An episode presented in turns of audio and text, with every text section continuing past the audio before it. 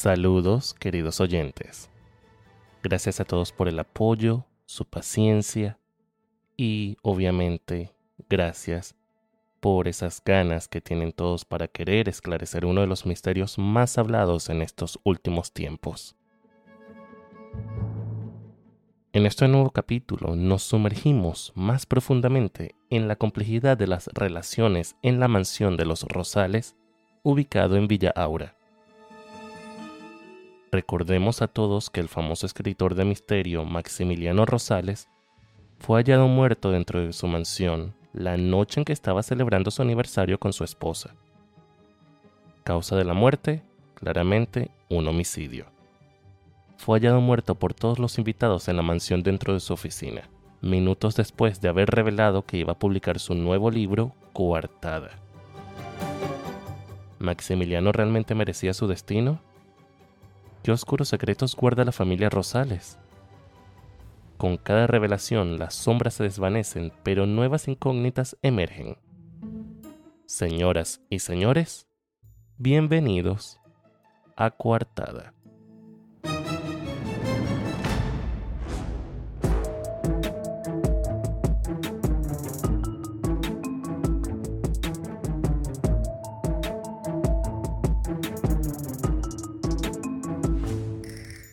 En este nuevo episodio los misterios se van a multiplicar aún más y las sombras que envuelven a cada personaje parecen esconder más secretos de los que podríamos imaginar. Hoy escucharemos la confesión de Soledad Galíndez, la cuñada de la víctima y hermana de Fermina Galíndez, quien revelará detalles intrigantes y controversiales sobre su relación con la víctima. Les quiero recordar nuevamente que por respeto a la integridad de los sospechosos, tengan presente que las siguientes confesiones serán leídas por una voz distinta, garantizando la confidencia de quienes están involucrados en este misterioso caso. Ahora, señoras y señores, les doy pie para que escuchen las declaraciones de Soledad Galíndez.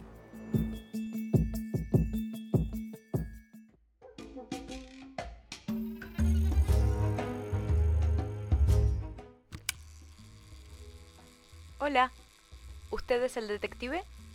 Está bien. Es que como su acompañante está allá afuera, por eso le pregunto. ¿Su acompañante? ¿No vino con usted? ¿Quién es ese hombre que está allá afuera? Lleva mucho tiempo caminando de un lugar a otro. Tiene puesto un suéter negro y jeans. ¿No sabe de quién le hablo? Ah, debe ser que viene de la prensa. Se ve tan misterioso con esa capucha y esos lentes oscuros. Bueno, mejor empecemos. Me llamo Soledad. Yo fui quien lo llamó a usted para que investigara el crimen de Maxi. Así lo llamo yo de cariño. Pregúntame lo que usted quiera. Estoy a la orden en todo lo que usted desee, y lo digo en serio, en todo. Soy la hermana de Fermina, y también soy... Este, bueno, qué pena con usted, pero por favor que esto se quede entre usted y yo, ¿está bien? Soy la amante de Maximiliano. Bueno, mejor dicho, la ex amante. Ahora que lo envenenaron, ¿Cómo dice usted? Claro que sí, sí. Al pobre de Maxi lo envenenaron. Estoy completamente segura. Yo no vi sangre alrededor del cuerpo de Maxi. Bueno, esa es mi hipótesis. Maximiliano dio un brindis antes de encerrarse en la oficina, compré una botella especial para la ocasión.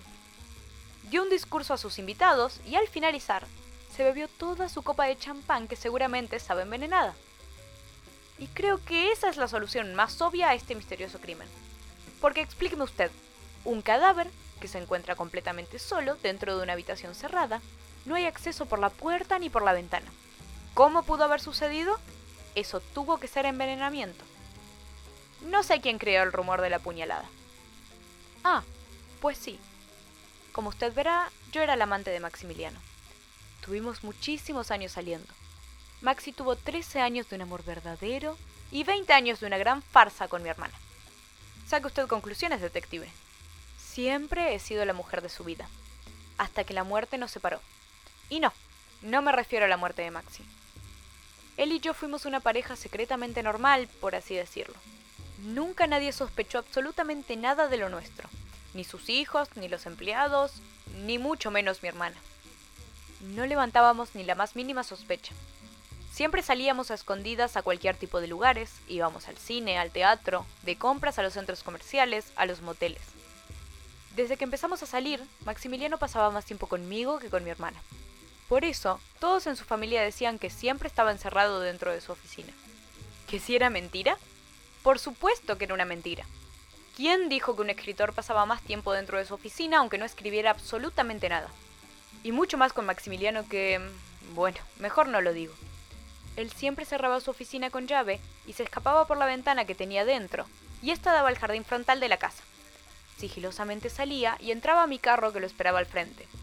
Y así era que nos escapábamos siempre. Trece años. Qué número tan horroroso, señor detective. Yo estuve consintiendo a Maxi todo ese tiempo. Y hoy dijo que quería dejarme. ¿Se imagina eso? ¿Un hombre como él quería dejar a una mujer como yo? A una mujer que lo apoya cuando nadie lo hace. Que está a su lado, consintiéndolo, queriéndolo, ayudándolo, preocupándose por él.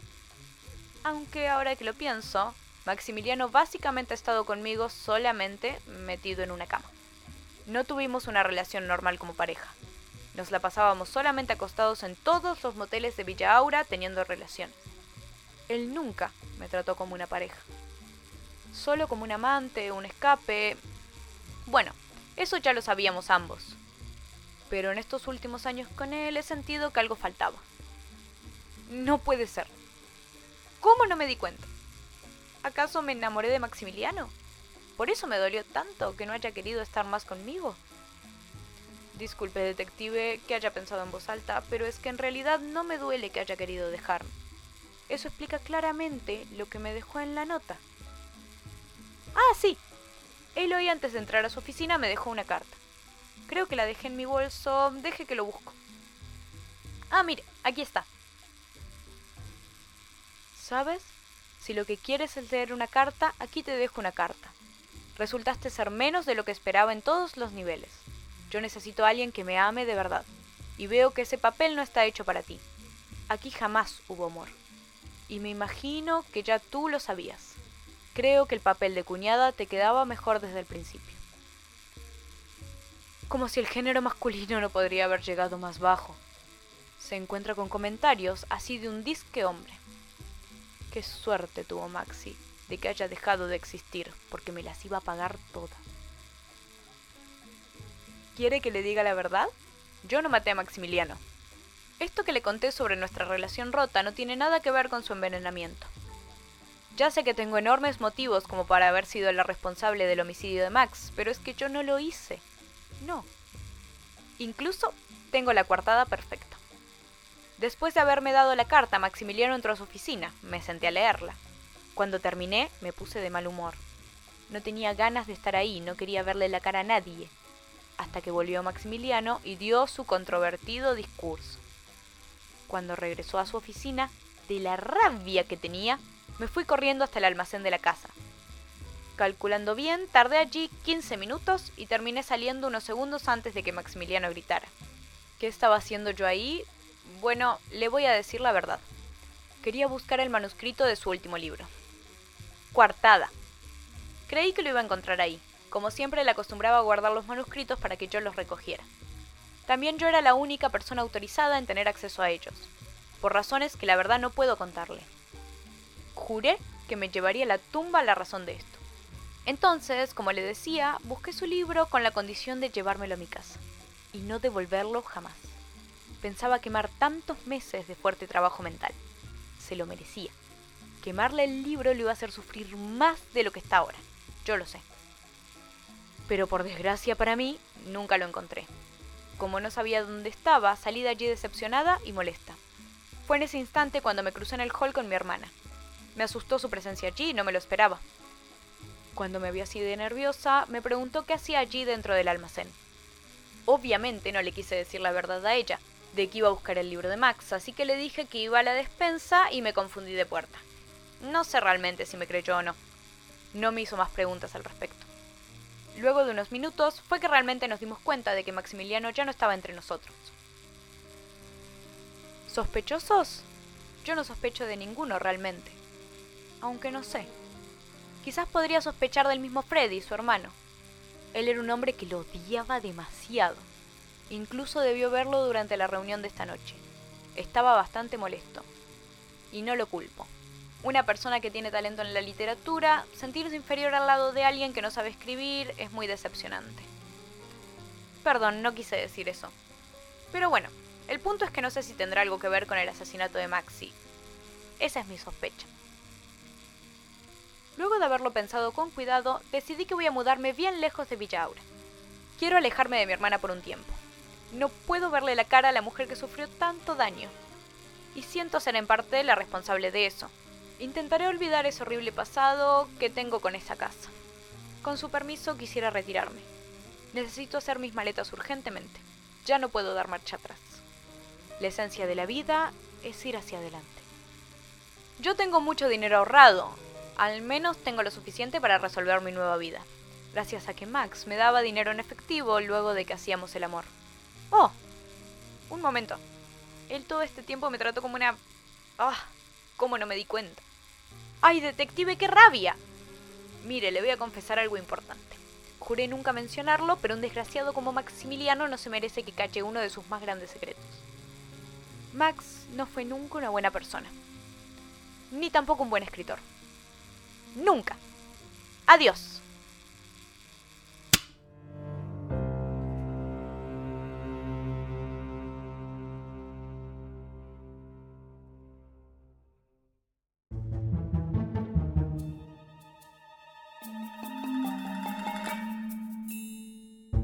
Soledad, la cuñada, nos transporta a través de su vida secreta con Maximiliano, 13 años de amor clandestino. Esta revelación de una relación llena de engaños y escapadas que podrían tener conexiones más profundas con el crimen.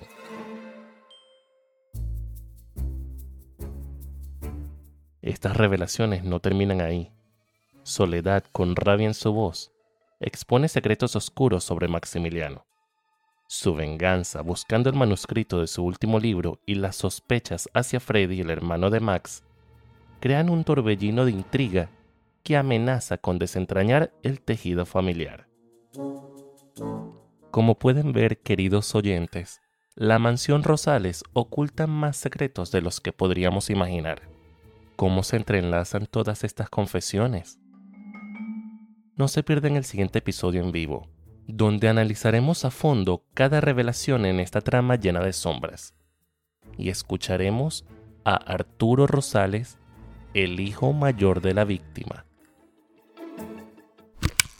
A pesar de que amo mucho a mi hermana y estaré para ella en cualquier momento, no dejo de pensar que hubiera querido ser hijo único.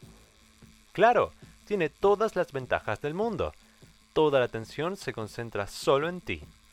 También es que no te afecta el ahorro financiero de tus padres. Me refiero a que no tienes que recibir la mitad para ti ni la mitad para tu hermana. Y lo más importante de todo es que no tienes que compartir la herencia de los derechos de autor.